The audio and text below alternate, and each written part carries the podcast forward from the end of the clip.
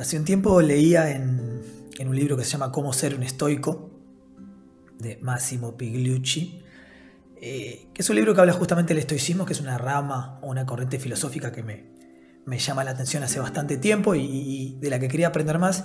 Y entre varios de sus principios, que, lo que tienen de interesantes es que son muy prácticos, ¿no? muy aplicables. Eh, no, es, no es filosofía conceptual, sino justamente aplicada a cómo vivir mejor. Y ese es un poco el objetivo del estoicismo. Habla de, de cómo vivir mejor, de cómo aplicar estas cosas para llevar una vida con, mayor bienestar, súper aplicado a la, a la realidad y a lo práctico.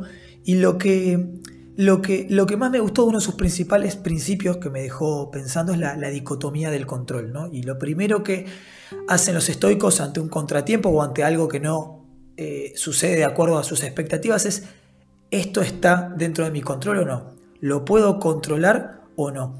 Y cuando hacemos eso empezamos a ver eh, cómo hay muchas menos cosas de las que, de las que pensamos bajo nuestro control y cómo eh, la actitud que, que tomamos o la postura que tomamos o dónde canalizamos la energía debería estar enfocada en lo que sí controlamos, en lo que sí está a nuestro alcance y no en las variables que no, que no podemos controlar. Un ejemplo muy, muy simple es el de la lluvia. De repente yo tengo que salir, tengo que todo el día estar en la calle y está lloviendo. Y yo hubiera preferido que no esté lloviendo, pero yo puedo quedarme eh, enojado porque no está lloviendo, porque está lloviendo, culpar a la mala suerte, a por qué siempre pasa lo mismo justo los días que tengo que salir, ¿no? Pero al, al final del día yo puedo dejar la energía ahí todo lo que quiera, pero eso no está bajo mi control. Que llueva o no llueva, yo no puedo hacer nada al respecto. Ahora lo que sí puedo es ver qué actitud tomo frente a eso, qué acciones emprendo una vez que veo que está lloviendo. Y por ejemplo, si está lloviendo y yo preferiría que no esté lloviendo,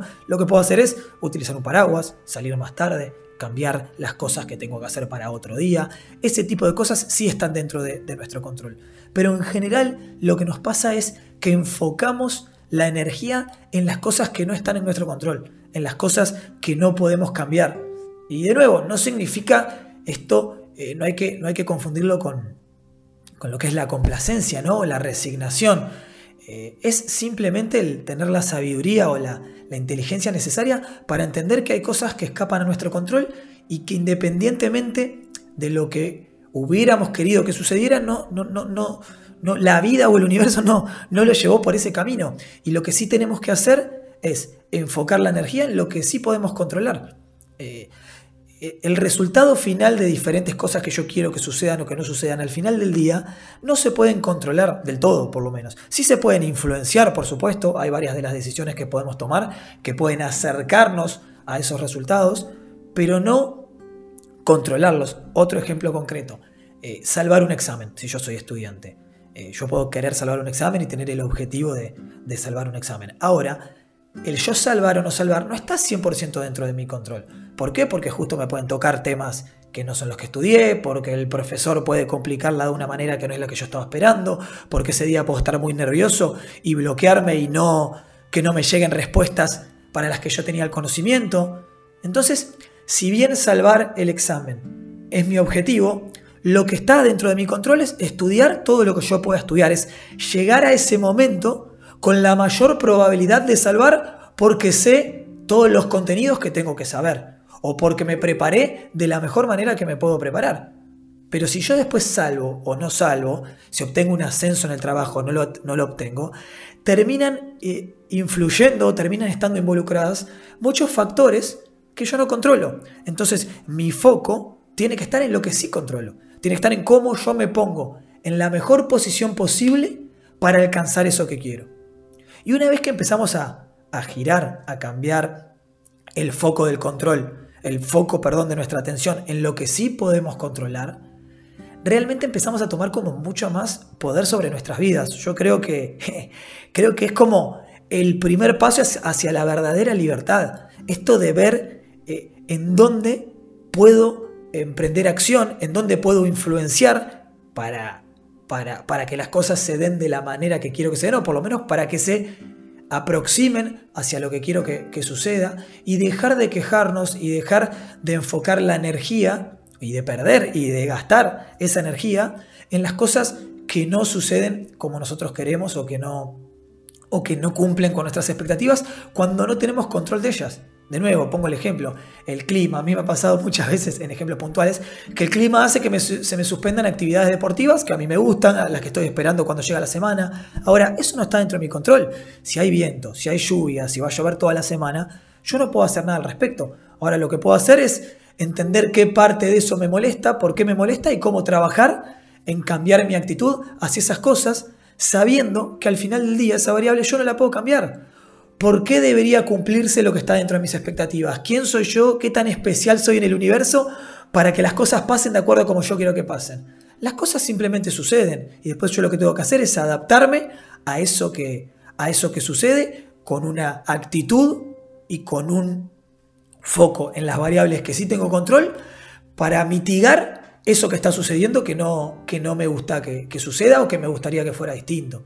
Cuando empezamos a ver que el foco debería estar siempre en lo que podemos controlar y cuando nos damos cuenta que hay muchas variables que están fuera de nuestro control, por lo menos empezamos a, ganar libertad. De nuevo, libertad mental, libertad de conciencia, libertad, si se quiere, espiritual, para, para aceptar eso que no puedo cambiar y para enfocar mis recursos y mi energía en eso que sí puedo cambiar o influir o alterar para para alcanzar lo que sea que quiera alcanzar o para que las cosas se den de la manera que, yo quiera que se den. Pero esa es una, una primera pregunta que te invito a que te empieces a hacer cuando las cosas no cumplen tus expectativas.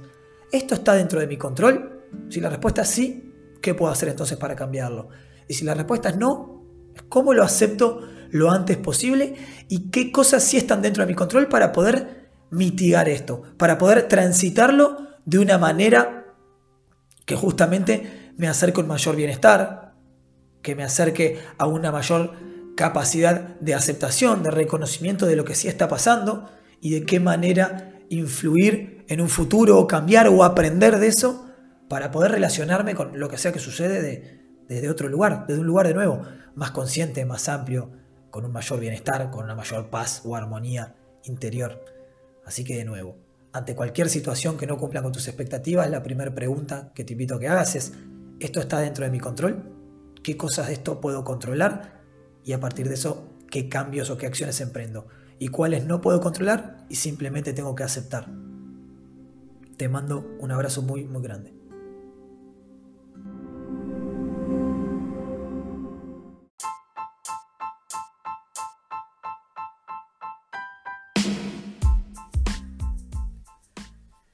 Nombre es Rodrigo Lagomarcino y en este podcast al que llamé Hablando conmigo mismo, básicamente me gusta reflexionar y compartir diferentes herramientas, disciplinas, filosofías en las que me he formado y he aprendido y que siempre me, generaron curiosidad y cómo esto nos da herramientas para poder vivir la vida de la manera que querramos vivirla, para poder relacionarnos con lo que nos pasa y las personas que nos rodean desde un lugar de mayor conciencia y mayor bienestar.